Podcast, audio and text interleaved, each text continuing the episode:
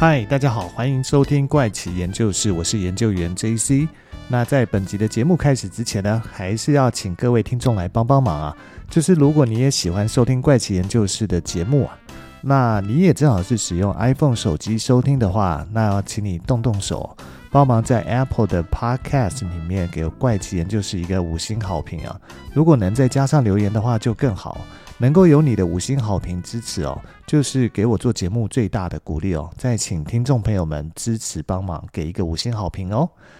而这一集呢，要跟大家分享的呢是悬案故事系列啊。关于犯罪者的动机是什么，总是会有千千万万种的原因跟理由，或者是有一些特殊的癖好啊，或者是想要不劳而获。但是不管他是什么样的理由，犯下任何的罪行，其实都是不对的，甚至是重大的罪行呢，是不可被原谅的。今天要跟大家分享的故事哦，是悬案系列的第十集啊。这是一起发生在二零零三年韩国的悬案哦，至今已经十九年过去了，可是这起案件呢，依旧没有更新的一个线索跟进度啊，犯人依旧还是逍遥法外哦。这起悬案呢，正是在二零零三年那时候轰动韩国一时的一件红色指甲油的杀人事件了。受害者是一位年仅十五岁的女学生哦。但是为什么会被称之为红色指甲油杀人事件呢？最主要是受害的女学生遗体哦，不仅是呈现一个赤裸的状态，而且她的手指甲跟脚趾甲都被犯人涂上了红色的颜料哦。可是犯人为什么要在褪去受害者全身的衣物后，再涂上红色的颜料于受害者的手指甲跟脚趾甲呢？这只能想到就是凶手的内心状况一定是有问题的，他一定是一个不正常的心理状态下去谋害了受害者。而这起事件呢，是发生在这位女学生在回家的路上哦。这名十五岁遇害的女学生叫做严贤雅，她在生前呢是跟父母住在京畿道的抱川市哦。抱川市呢，当地是以米酒闻名哦。虽然不是什么大城市啊，但是因为大部分住在这里的呢，都是现役或退役的军人跟家属啊。而贤雅的父亲当时也是军人哦，所以。对于抱川市而言哦，它的治安其实是非常的好。一般而言，没有什么重大案件哦，犯罪率相当的低啊。而贤雅当时呢是中学二年级的一个学生哦，他们的校规其实是比较严格的，家里管得也紧啊，所以他本人并没有涂指甲油的习惯了。即便是他在放假外出时，也都会提前告诉他的妈妈他要去哪里，要做什么，甚至会打电话报告他的行踪。而这起案件呢，发生于二零零三年的十一月五号啊。贤雅在放学后要跟四名同学到赵姓的同学家一起去写作业。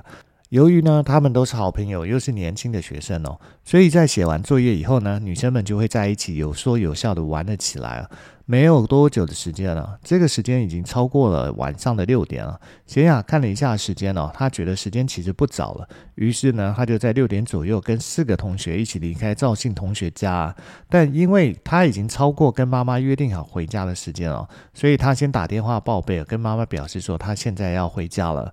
但是妈妈在跟贤雅通完电话以后呢，就一直没有等到贤雅回家。可是赵同学跟贤雅家之间的距离哦，大概只有八百公尺左右，正常走路哦，应该都是在十分钟之内就能到家。所以贤雅刚离开同学家没多久，大概是六点二十分左右，贤雅的妈妈就在打电话来问，说：“诶，饭都做好了，怎么还没有回家？”而贤雅也回复说：“大概在五分钟左右就会到家。”然后就挂上了电话，因为时间上已经晚了。所以贤雅跟四个同学告别后，他选择走了一条小路啊，要抄捷径回家，想说这样可以比较快赶到家。但是呢，从此之后贤雅就失去了联络，一直到了晚上七点了，贤雅还是没有回家。那妈妈其实心里面就在想说，这个孩子怎么还没回家啊？饭菜都凉了，所以又打了贤雅的手机啊。但是这个时候贤雅的手机已经呈现关机的一个状态哦，怎么样呢？都打不通哦。在这时候呢，妈妈开始有点担心哦，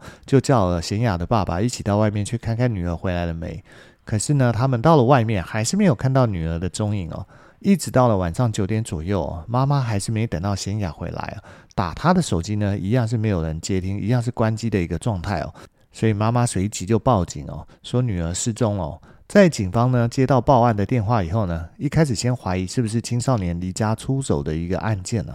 但是妈妈表示说，女儿在失踪之前其实刚跟她通过电话，所以是不可能会离家出走的。所以警方也就开始在附近进行寻找，但是无奈现场的周边一带哦都没有监视器啊，所以也没有其他的线索，所以整起案件就陷入一个焦灼的状态哦。一直到了贤雅后来失踪的第二十四天哦，也就是十一月二十八号。警方在京畿道议政府市民乐洞一带，发现了贤雅的书包、袜子，还有学校制服上面的领带、手套跟笔记本等等的物品哦。这个发现相关物品的一个现场哦，距离贤雅的家大概有七点四公里哦，所以警方就赶快加紧追查下去，看看能不能有什么突破的线索跟进展了。后来一直到十二月二十二号啊，警方再次于京畿道议政府市民乐洞道路公社附近的垃圾堆上面哦，发现了贤雅的手机跟运动鞋哦。那如此四处弃置失踪者的物品哦，让警方不禁怀疑哦，这个凶手是不是在故意戏弄警方哦？由于这起案件的搜查毫无进度可言了，所以到了隔年的二月三号。报川市警察署就扩大了调查专案小组，同时按照严爸爸的协助要求，动员军方的士兵一起找人哦。没想到就在开始寻找的五天之后，也就是二月八号的早上，大概九点左右，在报川市啊苏邑一二东桥里的一个排水管道里面啊，发现了一具赤裸的女尸哦。经过家属的辨认以及 DNA 的检验以后呢，证明这个死者就是严贤雅。那这一天呢，其实是他失踪的第九十六天哦。而发现尸体的位置呢，距离首次发现遗物的地点哦，相距则是只有两公里哦。但是呢，距离贤雅的住家则是有六公里的一个距离哦。贤雅的尸体被发现的时候，她的上半身呢已经呈现严重的腐烂哦，但是下半身呢却非常的干净哦，没有发现任何的外伤哦，也没有用手或者是绳子去勒紧的一个痕迹哦。警察虽然推断哦，贤雅很有可能哦是遭受到性暴力后被杀害哦，但是经过相验的一个结果，并没有检验到有精液啊，也没有发现有强奸的痕迹啊。由于上半身腐烂哦，无法进行进一步的尸检哦，无法确定贤雅的真正死因哦。不过最诡异的是呢，尸体被发现的时候，他的手指甲跟脚趾甲都被涂上红色的颜料，而且指甲也被修剪过。但是呢，涂颜料的方式却是非常的粗糙哦，相信并不是由贤雅自己涂上的。而涂颜料的人可能也不懂美甲这方面的一些知识哦，因此呢，警方不排除红色颜料是贤雅被杀害以后才被涂上的。然而，警方在查案的时候呢，有留意到。藏尸体的排水管前面呢，放了一个二十九寸的电视机的包装纸盒哦，同时还摆放了农具哦，所以警方相信啊，这些可能都是凶手用来遮挡排水管入口的哦，让人不容易发现排水管里面有一具尸体啊，所以警方呢就循着这条线索开始进行调查。可是最终的调查结果却跟警方推测的完全不一样哦，因为在调查后呢，证实这个电视纸盒是从南扬州市的一间电子产品的大卖场所发出来的货品哦。透过询问呢，找到购买这台电视的人哦，而购买人表示呢，其实是他把电视拿出来以后呢，就把纸盒扔到这里哦。最后警察经过几个月的调查，排除了这个购买人的嫌疑哦，所以这个线索就这样断了。再来是被遗弃到这边的农具哦，警方推测当时凶手可能是利用这个工具哦，将贤雅的尸体哦推到排水管深处哦。但是后来经过调查，这些农具是属于一位老爷爷的。不过老爷爷表示啊，农具在几个月前就被人偷走了，所以后来老爷爷也被排除了嫌疑的可能性啊。那后来在现场呢附近啊，还发现了一副使用过的保险套跟沾有精液的卫生纸哦。不过在经过 DNA 比对后，发现是一对情侣哦，在附近车震后随手丢弃在那里的。所以整个警方的调查，又再次陷入了困境了。不过警方分析哦，凶手为了绑架贤雅跟遗弃尸体哦，很有可能是驾驶车辆犯案哦。于是警方呢就开始。对于经过排水道附近的车辆进行调查，可是最终的结果还是没有找到任何的嫌疑犯哦。在没有办法找到更多有利侦办案件的证据下，警方开始哦转往寻犯罪心理学的方向去分析跟追查哦。这时候找到心理专家来协助分析本起案件啊。那心理专家指出呢，贤雅的手指甲跟脚趾甲虽然被涂红，但使用的并非真正的指甲油，所以警方当时呢调查了六十多种指甲油，但是发现成分跟尸体上的红色颜料都不一致啊。因此判断可能不是指甲油。另外呢，警方在调查红色指甲油的时候，曾经听到一位店员说，就在案发前几天哦，有一位戴口罩的男子哦，拿了两瓶红色的指甲油，问店员哪个颜色比较好看了。店员当时以为男子是买给女朋友的，所以也没有多留意他的一个长相啊。而且当时呢，并没有监视器哦。所以在事后呢，警方虽然尝试要寻找这名男子哦，但是在缺乏有力证据的帮助下，最终还是没有找到这名购买指甲油的男子啊。不过警方最后怀疑哦，涂在显牙指甲上的哦，很有可能是油漆之类的颜料。所以在根据犯罪心理学家哦对这起案件的推测哦，一共总结了以下几点哦。第一点呢，就是贤雅跟朋友分开以后，为了尽快回家，所以他抄小径的小路哦，是只有当地人才知道的捷径啊。因此，凶手可能是熟悉当地地形的人哦。当地人呢，也有一位啊提供了情报哦，就是说在贤雅失踪的那一天呢，有看到一辆很陌生的白色汽车，而那辆白色汽车的后挡风玻璃还用夹克挡住了后座的视线哦。虽然说他没有记住车牌号码，但凶手可能利用车辆来绑架人哦，杀害并且进行遗弃的可能性很高哦。而且据贤雅妈妈说，贤雅不太可能坐上陌生人的车哦，因此呢，犯人有可能是贤雅认识的人。